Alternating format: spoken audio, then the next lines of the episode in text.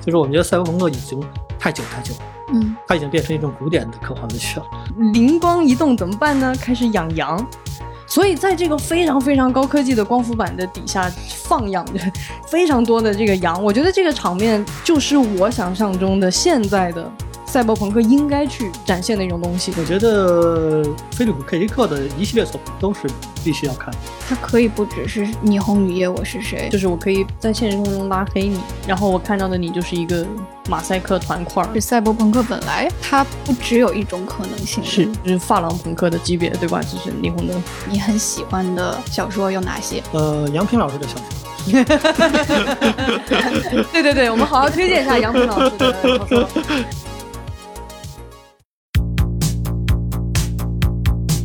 大家好，欢迎收听由未来事务管理局和喜马拉雅联合打造的丢丢科幻电波。今天是星际茶花室，是赛博朋克的下半期。我是今天的主持人船长，隆重介绍今天的嘉宾啊，一位是特工邓月。Hello，对我不用隆重，我这个再铺垫一下，一会儿要再隆重介绍一下我们今天的嘉宾。对，还有另外一位就是隆重隆重介绍的嘉宾啊，杨平老师。大家好，大家好，这个这太隆重了。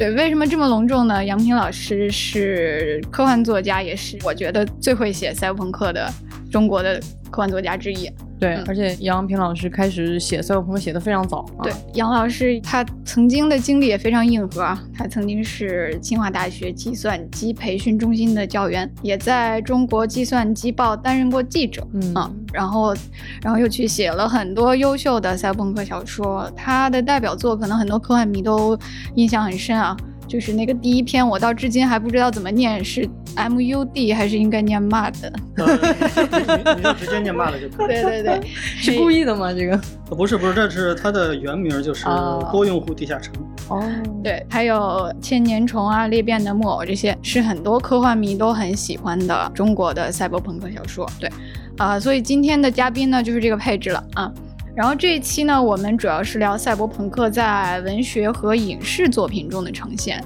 然后大家如果听过上一期，就可以知道，上一期我们聊了游戏，主要是《赛博朋克2077》这款游戏对这一个题材的呈现。然后上期我们得出的一个观点就是，它给的很多，就它就像一个集大成者，它几乎是综合了从诞生一直到今天我们所有的对赛博朋克的想象和它的必备元素。嗯，对所以呢，这期我们就想梳理一下，那么它在文学作品里，在影视作品里是怎么呈现的呢？那么开场我们先聊聊游戏吧。杨老师啊、呃也玩了二零七七，你觉得啊，到目前为止你的感受如何？那我觉得你们第一期的这个定位，我觉得还是挺准的。嗯就是它基本上是一个集大成的作品，就是说它对赛博朋克这种表现是全方位、沉浸式，嗯而且是无论是从大的构架到小的细节上是非常丰富的一个东西。嗯就说它已经远远超出了我们传统上的文学，甚至电影对赛博朋克所能够表达到的深度嗯和广度，它都已经远远超出这个。嗯所以在这点上来讲的话，我觉得可以算是到达一个顶点。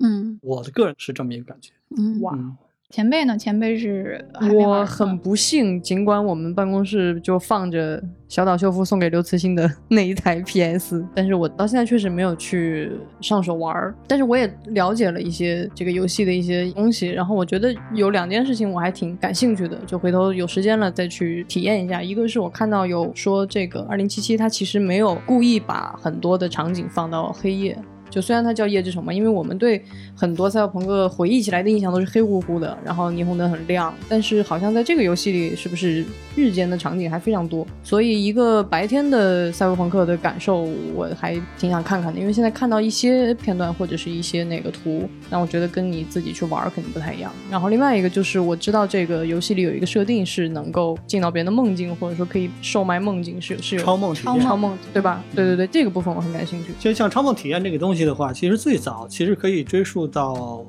神经漫游者》。啊，对对对神经漫游者》里面就包括夜之城也是《神经漫游者》里面的。对《神经漫游者》里的它就有一个技术，就是比如说主人公凯斯，他可以直接体验到女主角的所有的感知，嗯，这是直播的，就是说是这个女主角所有的感知她都可以体验到，包括视觉、听觉、触觉，所有的都可以体验到。嗯这个就很像超梦的这个东西。然后另外还有一个电影就是《末世纪爆潮》（Strange Days），嗯嗯这是一部九年的电影，它讲的是九九年世纪之交的时候那一天发生的事情。它那里的就有一个技术，就是可以把人的所有的感知给录下来，嗯，然后经过编辑之后，你可以反复的去看，反复的体验，它也是全感知的。明白。然后主人公是通过这个来破解案件啊，等等等等等等一系列嗯这个东西。所以这些东西我们可以看到，就像刚才前面你们第一期所说的一样，他把之前赛博朋克中所有的这些个东西都放进去，都很好的给它融合在了他的一个大的动画当中。明白。嗯，嗯，那除了这一部，几乎可以被大多数人认为是一个开山之作的作品啊。杨老师来给我们讲一下，从六十年代到现在吧，就是赛博朋克在文学中有哪些我们不能错过的非常重要的节点性的作品。嗯我觉得菲利普 K 迪克的一系列作品都是必须要看的，那包括像《仿生人会梦见电绵羊》或者说是《记忆公司》，就是全面回忆的这个，嗯回嗯是是然后包括像《少数派报告》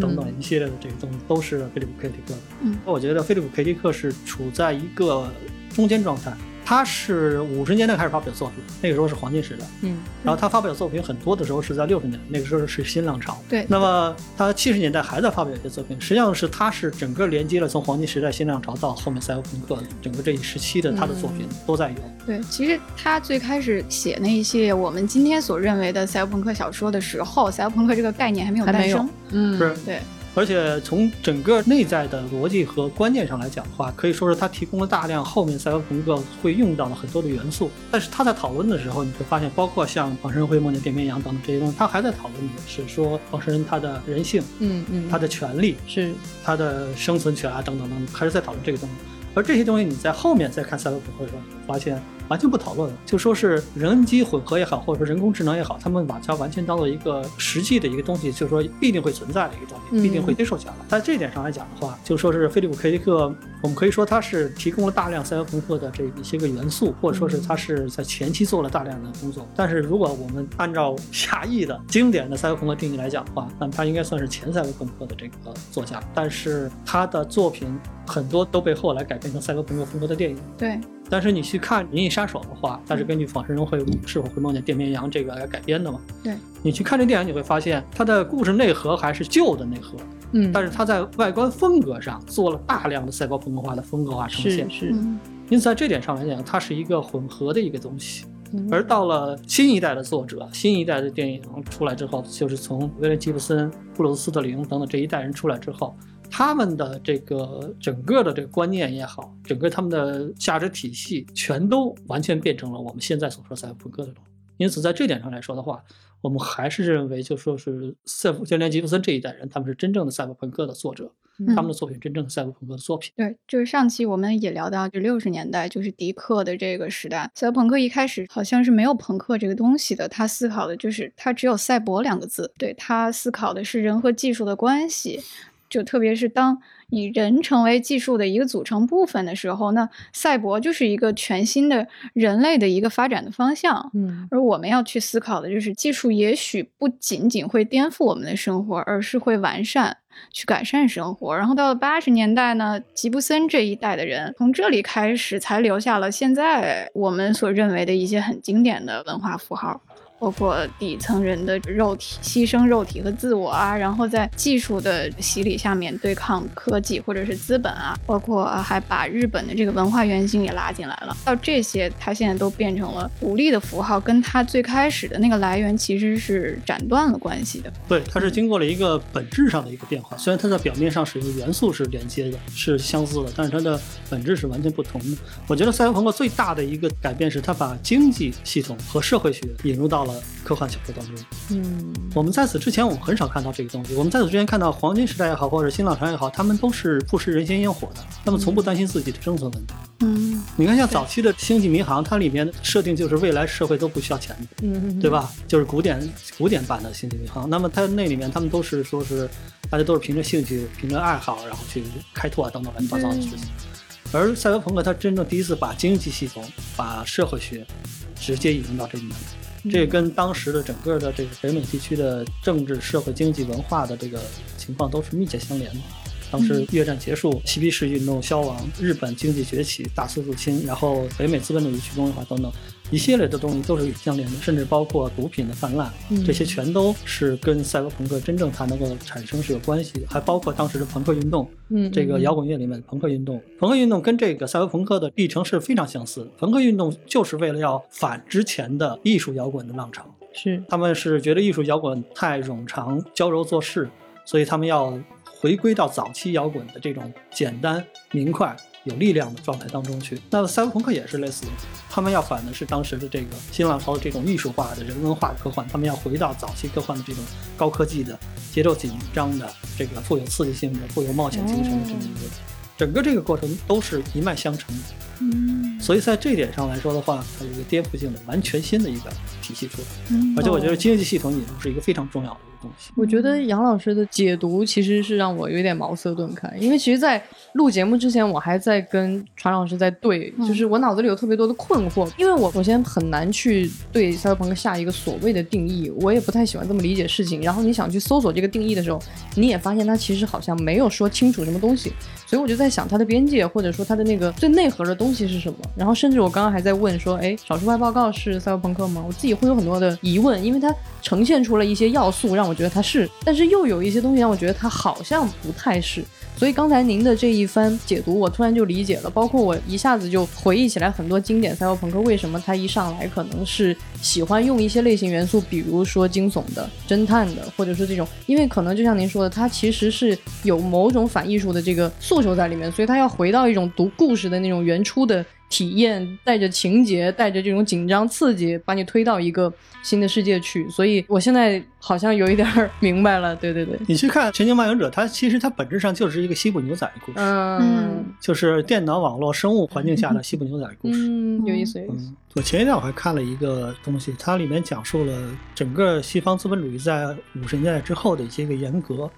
他后来就谈到赛博朋克，我觉得其实挺有道理的。他说的是，包括从六十年代和到七十年代初的这个嬉皮士运动、女权运动、民权运动等等一系列的这个运动，包括工人阶级的一些个反抗啊等等这些东西，使得整个西方的资本主义的整个高层精英，他们觉得到了现在，他们依然没有能够办法能够控制住这个底层的人民，怎么办？所以他们就想到，我们可以通过一系列的方法，包括像消费主义、自动化、嗯大数据等等一些东西，最后达到一个什么目的？就是消灭整个工人阶级。当你整个自动化完成之后的话，你工人阶级就整个被消灭掉，嗯。你的社会中的绝大部分人都变成了消费者，他没有办法进行生产。嗯，这一点上，其实我们后来看到的是特别明显的。是的，我第一次接触到 iPad，我有一个特别明显的感觉，就是说是它不是一个生产工具，它是个纯消费工具。是是是是，就是在那里面，将写部小说，在 iPad 上写小说是非常困难的。对它和传统的这个电脑相比，你你是非常困难的。就是说，它设计的所有的东西都是为了让你尽可能方便的去消费东西，嗯而不是让你去产生内容。这一点上是一个特别明显的趋势。当然，现在我们可以看到，包括像抖音呐、或者等等其他的一些这些东西也开始生产内容，但这些内容是一种内卷化的一些个东西，就是说是是它不是真正有价值的东西，它是一种在网络上梗叠梗，对吧？对对对疯狂的这个复制，对，疯狂复制，疯狂的不断的自我演变出一套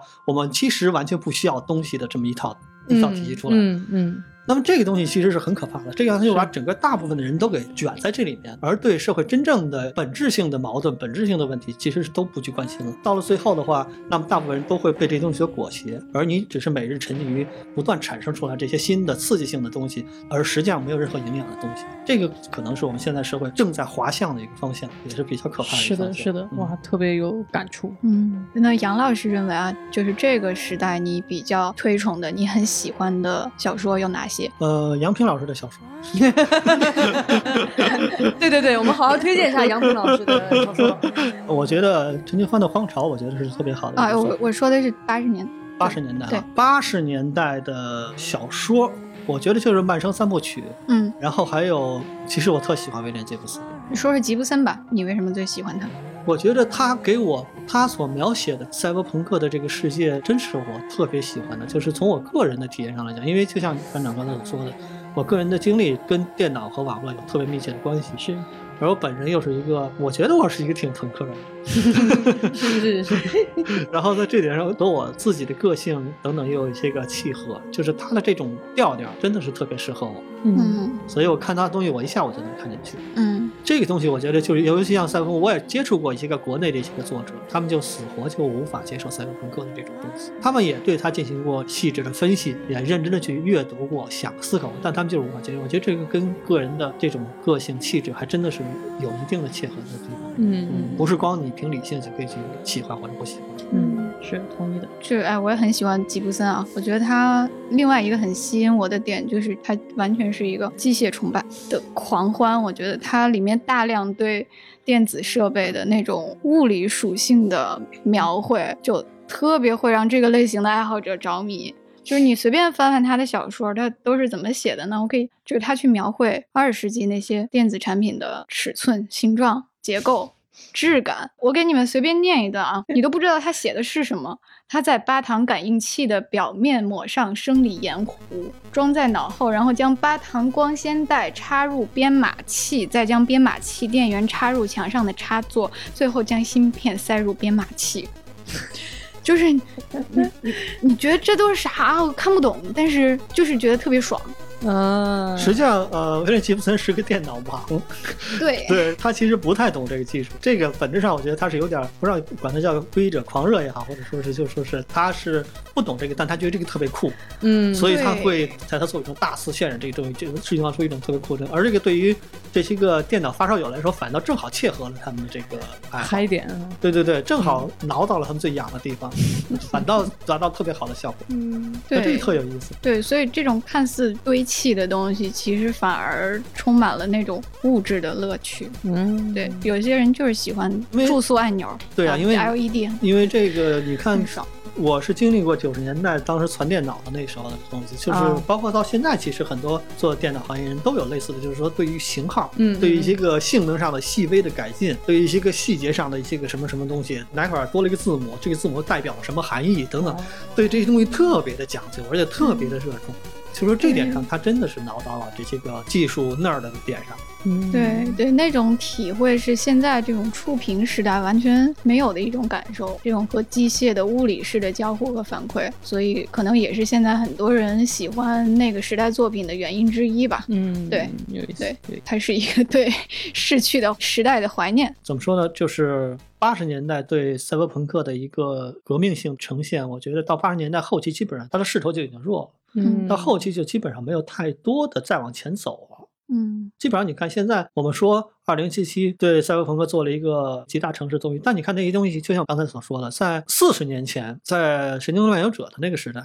将近四十年前，在《神经漫游者》那时代，它的那些大量元素就都已经存在了。嗯嗯，现在它还是在用这些元素，只不过它用了另外的更好的表现方式而已。是，那么这四十年来，赛博朋克到底做了些什么进步呢？其实没有本质上的进步。嗯这个也是我们现在为什么也在思考对赛博朋克也好，或者说对整个未来的做一个更新的一步的梳理的更新一步思考的一个原因，就是我们觉得赛博朋克已经太久太久了，嗯，它已经变成一种古典的科幻文学了。对，从科幻角度来讲，对于大众来讲，可能是一个全新的一个东西。是是就是尤其像这次二零七七，对于很多人来说是一次赛博朋克的普及。对，嗯但是对于科幻来说的话，真的是太久太久了，将近四十年前了。如果说从第一部科幻赛博朋克特征的短篇小说来说的话，都已经四十多年了。那么从这点上来讲的话，真的是古典古典文学。那我们说到八十年代啊，接着说，其实这个时代大量的影视作品也开始出现了，是，对吧？包括现在我们对他的传统的这什么雨雨夜大衣我是谁，都是这个时代开始出现的。对对对对对，呃，我想问两位哈，你们认为赛博朋克视觉和文学的关系是什么？我觉得首先可以明确的知道一点，就是我们现在所指认的那些经典的赛博朋克的电影作品，尤其是电影，基本上都是有原著的，它全部来自于经典的那些赛博朋克，比如说《银翼杀手》，那是菲利普·迪克，而且。如杨平老师所定义，它是可能是一个所谓的前赛博朋克的这样一个状态，但是在《银翼杀手》又很神奇的奠定了之后我们现在所看到的，或者说我们所理解的一种赛博朋克的视觉美学，可能是由《银翼杀手》的这个电影来做了一个极大的奠定，或者说里程碑式的开山的状态。然后我觉得非常有意思的是，这个历程让我自己觉得有一点漫长且没有新意了。就是到现在，我在这两年，你让我去回忆一些，比如说你说有没有好的新的表现赛博朋克或表现虚拟世界的，我都想不起来。就跟那个八十年代赛博朋克到了一个巅峰一样，我觉得它后期没有什么更新的拓展，觉得确实跟技术现在极大的入侵我们的生活有关系，就是我们已经不觉得它新奇了，那种错位感已经消失了，所以那种奇观的感受也被抹掉了。以至于现在的你再去看，比如说《头号玩家》或者是新的那个《创战记》，对《创战记》，你都会有一种有点好看，但是然后呢，就是其实我觉得是有点尬。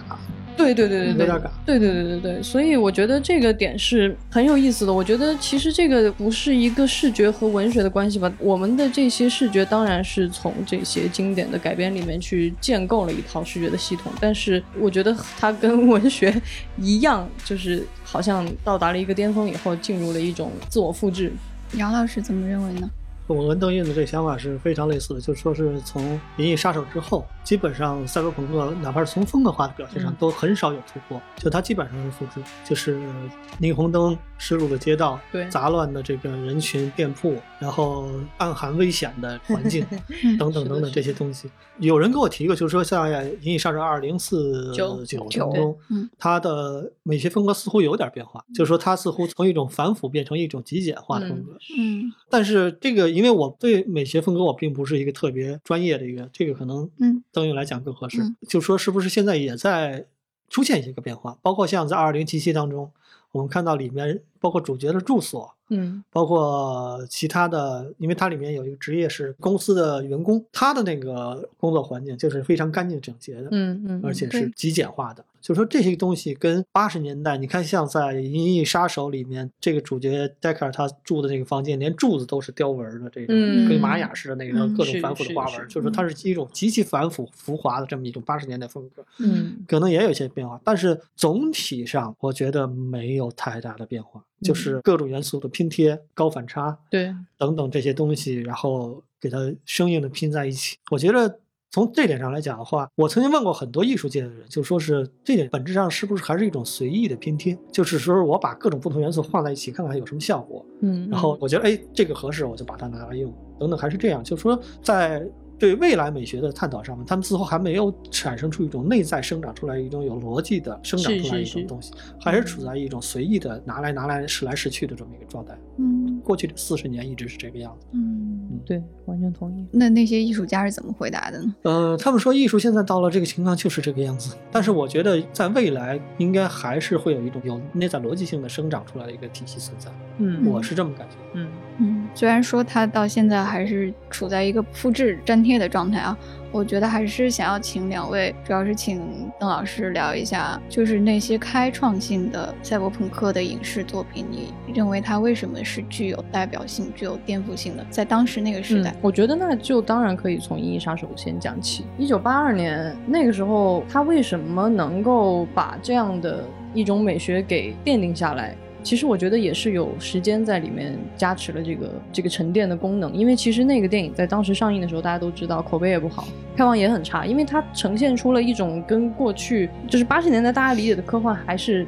比如说星球大战啊，比如说 E.T. 或者是。就是他要么是回到未来等等这些，对对对对对，就是我们还在关心一些跟生活无关的东西，脱离城市的东西。但是《银翼杀手》突然把我们拽入了那样一种几乎就是你可以想见的未来，你就会面临的问题。但是在那个时候，我觉得人们可能还不知道它意味着什么，所以也很难接受它。然后我觉得最有意思的一点就在这儿，就是这个电影最早是有邵氏电影公司，就是香港邵氏的投资，因为当时雷德利斯科特去拉投资的时候是遇到问题的，好莱坞是觉得。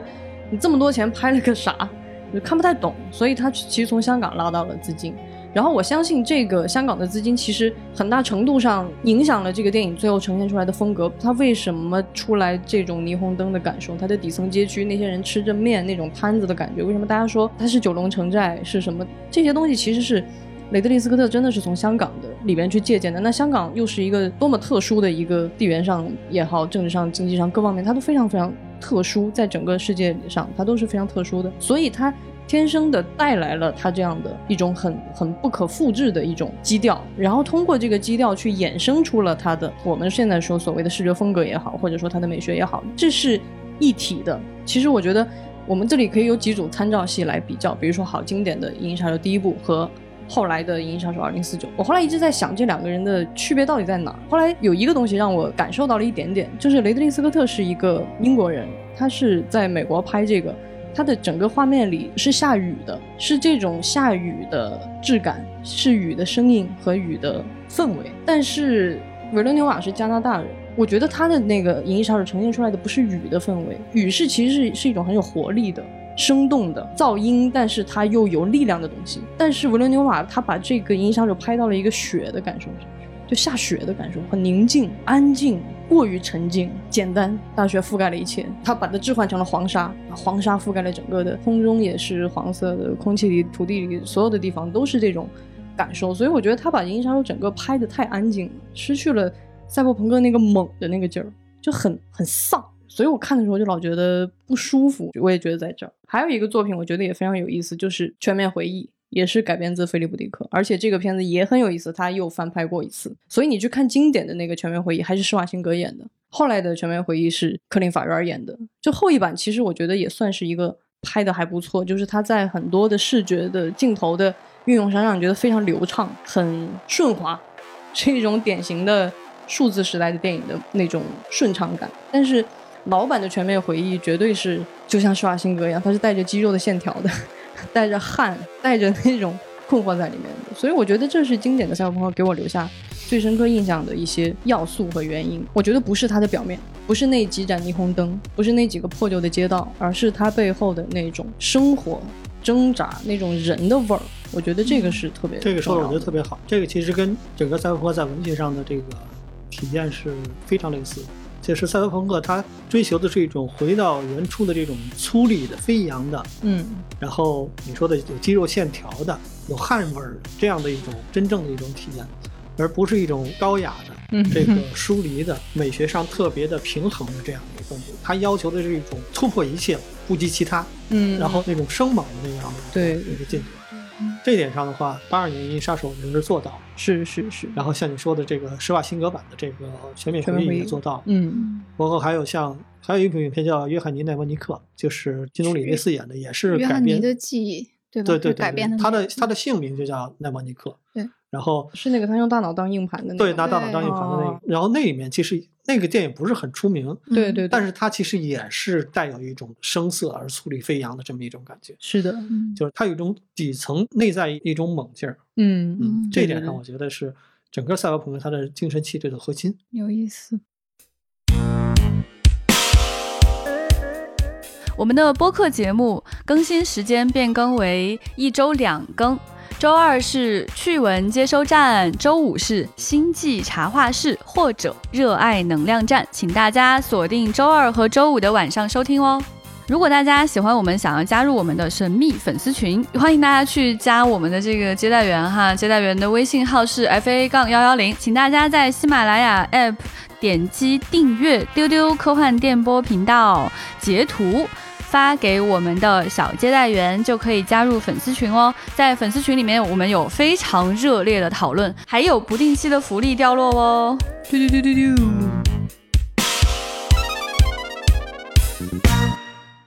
包括上期我们也聊到这个点，就是说为什么有哪些元素是让你觉得就没有这个好像就不是那个味儿。嗯嗯，对。但是他们两个的观点认为，为什么总是要有下雨呢？它看起来便宜。就是不，它制作上也很便宜，然后它看起来也很便宜。那这个生活在雨中的这个人，他一定是不怎么好过。是是是，他能把那个惨兮兮的那个劲儿表现出来。嗯，然后还有一个就是黑夜，为什么总在黑夜呢？嗯确实有便宜的原因。对。呃，不只是因为便宜，而是因为就是黑夜才能够凸显出技术的重要性。嗯，对，因为兔子老师举了一个例子，他说，如果你这个故事发生在一个大平原上，阳光普照的，那你不会觉得有什么危险，嗯，你会觉得很舒适。那如果是在黑夜里，那么你会想要照亮，你会想要火，那你需要光明，这就。涉及到了技术必须在这个时候出现。嗯，对，在赛博朋克当中，你可以看到它基本上不出现自然光，它的里面的绝大部分光源都是人造的，霓虹灯也好，或者探照灯也好，或者是车灯也好。嗯，它给你营造的是一个人造出来的自然环境。对对对对对。然后你生活在这个环境当中，你所有的生存的资源，你所有要面临的危险，你所有要处理的问题，都来自于这个人造资源。嗯嗯赛博朋克不可能发生在一个荒原上、草原上或大山里，嗯它永远是在都市当中，一个嗯钢筋水泥的一个丛林当中。嗯，它会营造出一个你对技术非常依赖的环境出来。有意思，是这样。那杨老师有没有什么很喜欢的电影？《银翼杀手》、《约翰奈莫尼克》还有《末世纪爆潮》，这是我最喜欢的三个赛博朋克相关的作品嗯。嗯就是我说的后两部名气不是很大，但是我觉得它的气质上特别有趣。说真的，我对二零四九的这个观感一般，嗯 我觉得一般。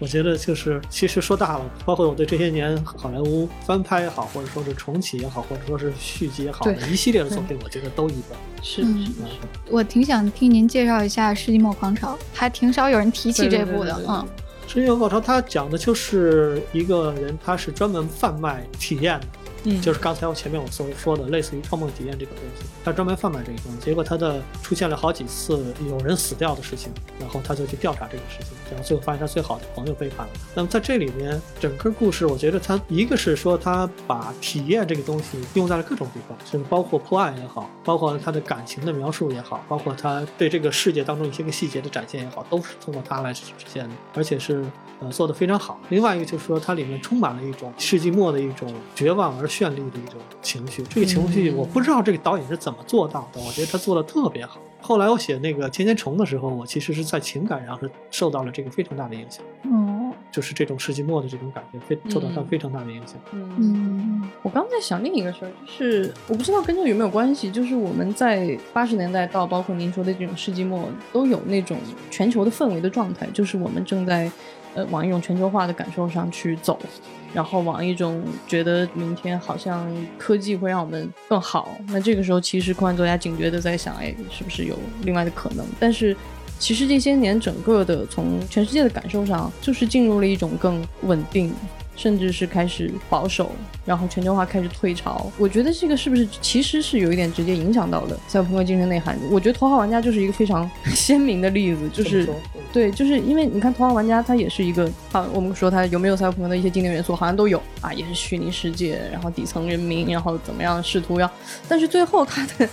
这个结尾让你觉得很无语，就是他怎么去拥抱了这样一个斯皮尔伯格如果他是个小说家的话，他就属于我刚才说的那种使劲儿研究赛博朋克但写不出赛博朋克那种。呃就说是他这个人就是这样，他会用尽所有的赛博朋克元素，但他做出来的东西你看出来就不是赛博朋克。是是是，他个人的气质就是这个。嗯，而且我觉得你刚才说这个话题特别有意思，就是说现在反全球化的浪潮，对，然后包括对整个科幻文学，包括对整个文艺界的一些影响，我觉得挺有意思的。其实赛博朋克它的很多的特征，现在在我们社会中都其实有所展现，包括我们前面嗯所提到的大数据啊、人工智能啊，然后九九六啊等等这些东西，包括对底层的越来越极端的这种压榨。嗯，对，我们的工作时间从八个小时变成了二十四小时，对吧？然后这个等等一系列的东西都有赛博朋克的特征。但是与此同时，我觉得赛博朋克它在一开始出现的时候，就作为一种反乌托邦类型的东西，嗯，我们可以把它看作某种反乌托邦类型的东西来出现的。是，但是其实人类其实还是比较聪明的，它会避免真正滑入这样的一个情况。嗯，你去仔细看的话，你包括像过去几天，无论是从美国、欧洲还是中国，都有一个非常近乎一致的一个举动，就是对大平台的遏制，啊，对对对对，是，就是跨领域的几乎包揽一切大平台的这种出现，使得它是超越政府的、嗯超越主权的，嗯而且它是对社会的后果是基本不负责任的。嗯，负责任的是政府，对吧？那么大平台是不承担责任的。那么在这点上，它对整个人类社会的运行产生了威胁，而因此现在从各国政府都在努力的往回搬，就是说是，嗯嗯你不能无限制的一直发展下去。是，这个也是我们可以看到在赛博朋克当中的一个非常经典的设定，就是超级企业嗯，控制着社会。对对对而，政府变得无所作为，这种所谓无政府状态，就是所谓朋克的一个很经典的一个表达。而真正的现实当中的话，政府是不会这么轻易的甘心退出舞台，他一定会想办法来试图来解决这个问题。嗯嗯这也是为什么赛博朋克，我觉得我现在认为赛博朋克现在可能更多的是应该把它看作是一种风格化的一种东西。嗯而它对未来的这种阐释，我觉得可能我们不能把它认为是一种必然的一个结果。嗯，对，人类没有那么笨，它已经不太代表我们所想或者我们期待的那种未来了。嗯可能它在过去是，但是它现在可能不再是了。嗯反正我自己的一个感受是，为什么现在赛博朋克好像作为科幻里面的一个，你说是一个子类型也好，或者是一个什么，突然被所有人，你别管他懂没懂，但大家都在念叨这个事儿。但是真正的表达赛博朋克的作品又反而显得很苍白。我觉得有一个很重要的原因是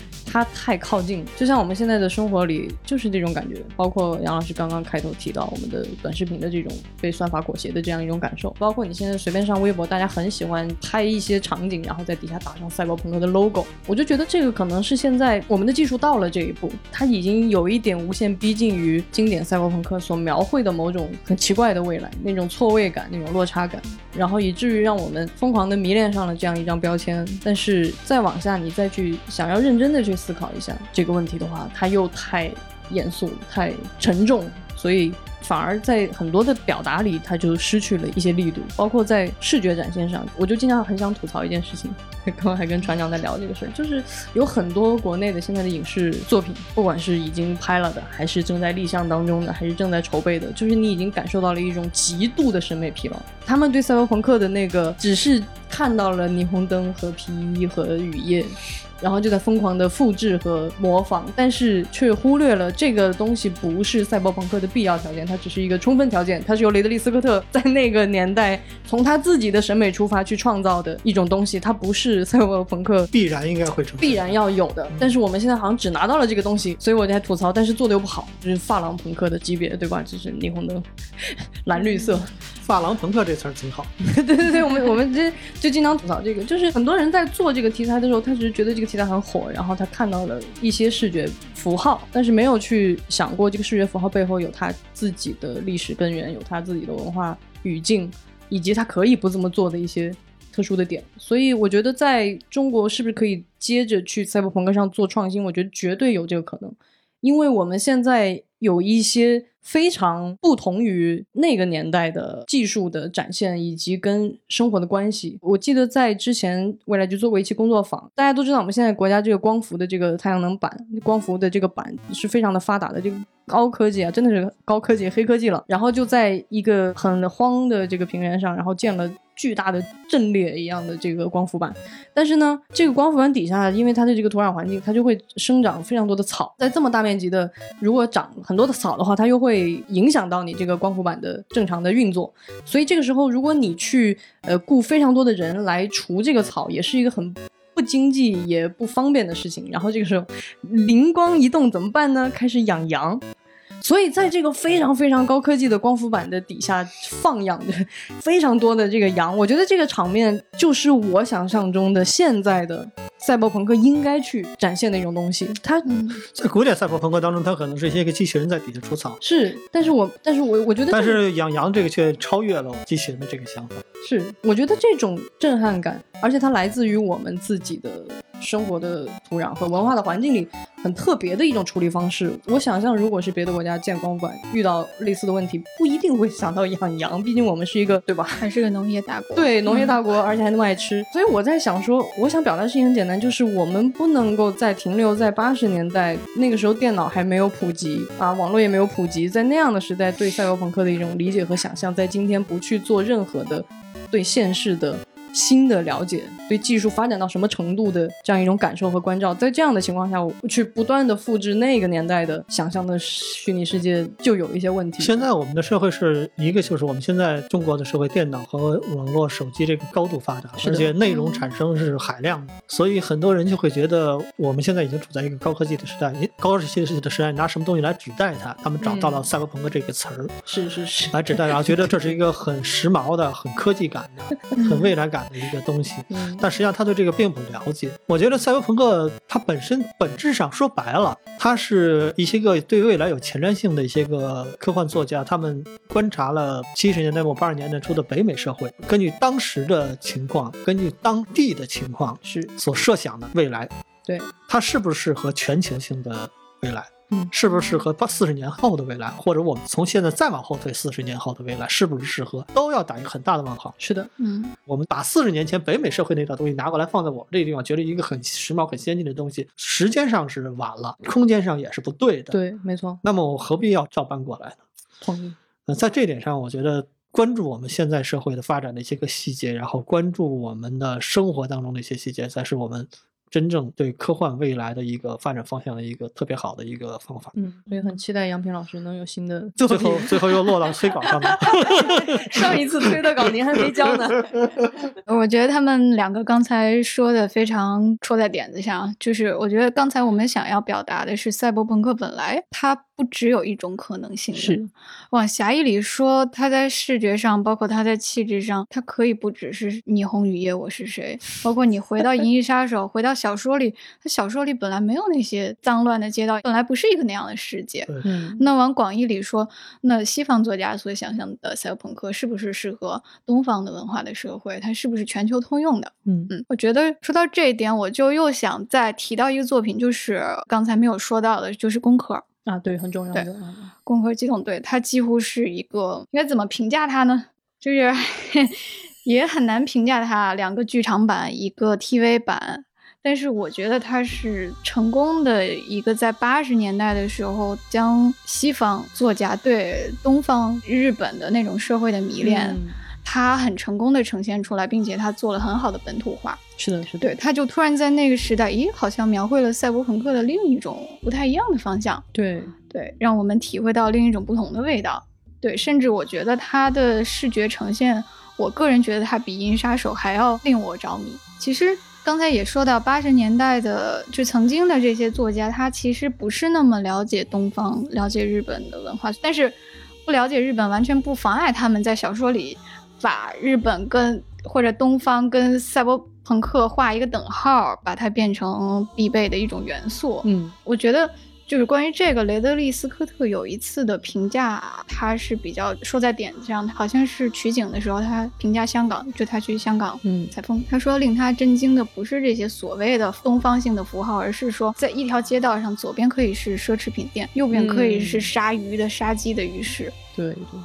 而这就是很典型的一个拥挤的东东亚的城市所呈现出来的样子，它到嗯今天一直都是这样。是的，在一个一神教的文化里面，他想去呈现一种拼贴式的东西是很费劲的。嗯而东方的这种多神教的文化里面，它是很自然的一个呃佛教庙宇和一个道观可以并排挨在一起，井水不犯河水，我们觉得是很自然的事情。嗯而在西方，他们要做这种拼贴，他们要去有意的做这个拼贴，嗯而东方根本不觉得这是需要有意去做的。我们生活就是自古以来就是这么着做的。有意思。对，嗯，所以西方你看那个像您刚才所说的这个《银翼杀手》或者也好，他们所做这种东方化的表现是一种，我觉得这应该是东方嗯嗯嗯嗯，的一种体现。是而他们并不真正了解这个，他们只是拿它这个作为他们的一种点缀、一种表现而已，而他并不是真正的能够理解这个东西。所以我们现在进入了一种赛博朋克拼贴套娃，就西方人先拼东方，然后东方人再学西方拼贴的东方来表达我们现在的东对方，对 对对，所以很难受，真的很难受。就像比如说有的模特他会使用这种西方的东方式脸，嗯对吧？嗯对吧？但我们看着其实总结的好像不是漂亮的。嗯，对，所以我觉得说回来，我觉得是宫壳的这两部作品完全的打破了之前的一个框框。对，你就先看剧场版，我不知道两位有没有印象，那个第二部《无罪》里面，他们要去一个叫泽桌市的地儿，他先是从空中俯瞰下去，然后一片辉煌的雾霾。然后有鸟飞过，然后它先是一片就是很破败的工业区吧，就那种无数塔架从云层里穿越出来，然后就是辉煌辉煌的。后来我再看到重庆的照片，那种大桥夕阳下的照片，嗯包括香港的屋顶儿，你随便站一个屋顶儿，你一拍跟那个一模一样。是是，它就是照原样呈现出来，就是电线杆子林立，然后很多私搭乱建，这就是东亚最普通城市的日常的景观。嗯对，然后再慢慢的降落到地面上，然后才有那段经典的游行。哎我觉得那是动漫史上一个最迷憾、最令我震撼的一个场景。嗯就是他好像是把那种神道教的祭典，就刚才杨平老师提到的各种宗教元素的结合，神道教的祭典和好像又有中国东南方的那种宗教崇拜，你都不知道那是哪来的关公神像，然后好像。对，有妈祖庙，然后还有三太子在那个台上唱戏，然后还有类似好像印度哪儿东南亚的那种巨神像，全都在这个游戏里面。然后说到 TV 版，我觉得也不知道两位有没有看过，就是神山健治的那个 TV 版，就是它虽然没有剧场版里的那种押井守浓厚的那种个人的审美气质，但是它很成功的。在九十年代，对赛博朋克的空间进行了一个挺有趣的呈现，包括它现在很多的描写都是从那个时候继承过来的，包括那种具象化的交互界面，就是对，都是透明的那种几何的界面，然后你就飞进去了，然后它防火墙什么的，就是你可以对它进行一个物理式的攻击。哦，对，包括脖子后面抻根线，然后插到往后插。对，包括 二零七七里面也还是拉一根线，然后接到另一个插口。就可以上传了。然后还有九十年代对聊天室的一个具象化的呈现，就一个剧场中间有一个桌子，然后那个版主和对那时候还叫版主，好复古的词，这词听着好亲切。对对对。然后参加版聊的人就围坐了一圈儿。然后大家都是虚拟的形象，所以他那个声音跟外形不太一样，就是可以是一老头儿，但是他的声音是一个女性的或者一个少年的声音。就是你中途可以退出这个聊天儿，也可以两个人开私聊，就是俩人钻桌子底下去，怎么好傻呀？对，然后你也可以被管理员强制闭麦，不让你说话。然后就是周围在围观这场聊天的群众呢，就坐在这个高台子上，他们也可以随时加入。然后这些我觉得是进一步的有趣的对赛博空间的一个具象的描绘。我到现在还是在用那一套。我觉得它的呈现之所以让人那么迷恋，是让我们觉得。哎，有一点新意，又觉得挺对味儿的，不在于它的想象有多么的超前，而在于它基本上完完全全就是取材于现实。其实刚才船长在讲那个视觉化呈现的时候，我其实不知道我脑子里想到的是那个黑镜，因为我觉得黑镜算是这两年在科幻上做的让我很喜欢的一个片子了。然后它有一个那个大家应该都有印象，就是它某一年的那个。圣诞特辑就是我可以在现实生活中拉黑你，然后我看到的你就是一个马赛克团块，然后也听不见你说话。嗯，其实那个是让我觉得很有意思，因为黑镜不是一个远未来的想象，它就是一个近未来的非常逼近你的一个技术的可能性，但是它又不像赛博朋克那样去展现了某种更宏大的东西，它切口其实非常小，就是一个家庭的故事，这个男主人公面对的具体的困境。其实我觉得这个是不是也有可能是之后的。某一种路径，就是更贴合我们当下的感受，更近未来，更实际的达到你的那个点。对，因为我觉得，就是科幻，你会发现，它每当有个新技术出现的时候，它总有一些个科幻作者，他会去想象它的未来的可能性。是，但这时候他所想象的，我的感觉是，它是一种望远镜式的观察。哎，这个就说是他去想象他的遥远未来可能会实现的一些可能性，但他描写的是粗线条。嗯，它是直指一些个核心的本质的东西。嗯，而当这个科技随着时间的进步，科技再往前走，它所设想的这个未来，有些东西已经开始啵啵啵啵啵冒出来的时候，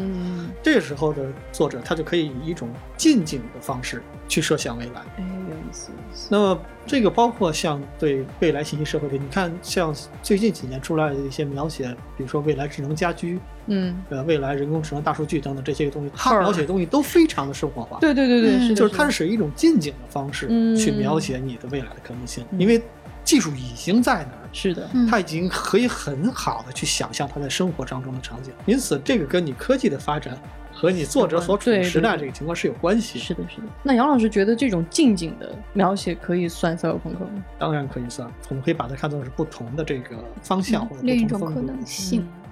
嗯嗯。所以号儿算算赛博朋克吗？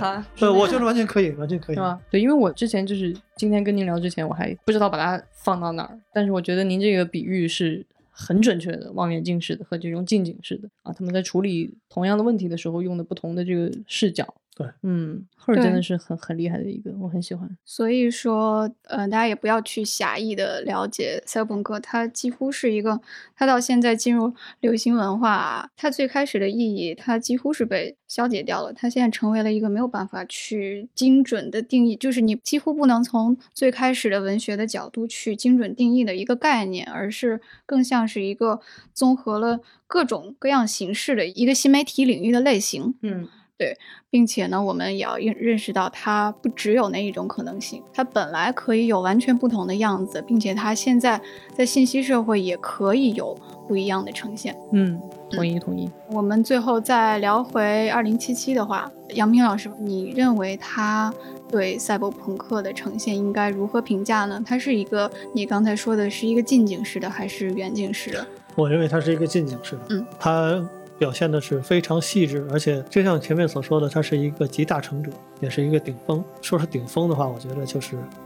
再往后的话，我觉得我们可能就要慢慢的离开这个古典赛博朋克的这个路数，我们可能就要寻找新的东西。嗯嗯，那你期待哈，在这个作品里，或者不止二零七七吧，或者以后还有赛博朋克新的作品，你期待？他们对赛博朋克一个怎样的呈现？这个不好说，因为具体它会是个呈现是个什么方式的话，我觉得这个需要你综合各方面的东西来进行一个梳理才可以。就是这个梳理，我们到现在一直没有完成。包括西方像 Francisco w u r s e l 他们所提倡的这个阳光阳光朋克，嗯对，可以算是一种赛博朋克之后的一种替代性的一个东西。但是是不是就这样的，还是说还是有更多的可能性？我觉得还是要梳理。而且我觉得就是很重要的一点，就是我们以往总是忽视经济系统，那经济系统对人的生活是有巨大影响的。是，呃，社会学、经济学以及这个美学等等各方面，他们都是实际上是混合在一起的，他们之间是相互影响。而我们以前很多时候只是考虑科学、科技对这个的影响，嗯这个是远远不够的。尤其当科技降临到我们的生活当中之后，当科技成为我们生活一部分，甚至成为我们生理的一部分的时候，嗯我们仅仅考虑科技是远远不够的。嗯当你拥有一台电视，这个是你的额外消费品，你随时可以不看电视。但是如果你的呼吸是由一台电子设备来控制的话，那么这个电子设备就成为你的生存的必需品了。是，必需品跟额外消费品对你的重要程度是不一样的，你所受到它的控制性也是不一样的。这点上都在未来是需要完全变成考虑的。我觉得结论还是期待杨平老师新作。我每次来，我最后落落地的都是我要写东西，好吧？对，您先把上次那个 再往前推进推进。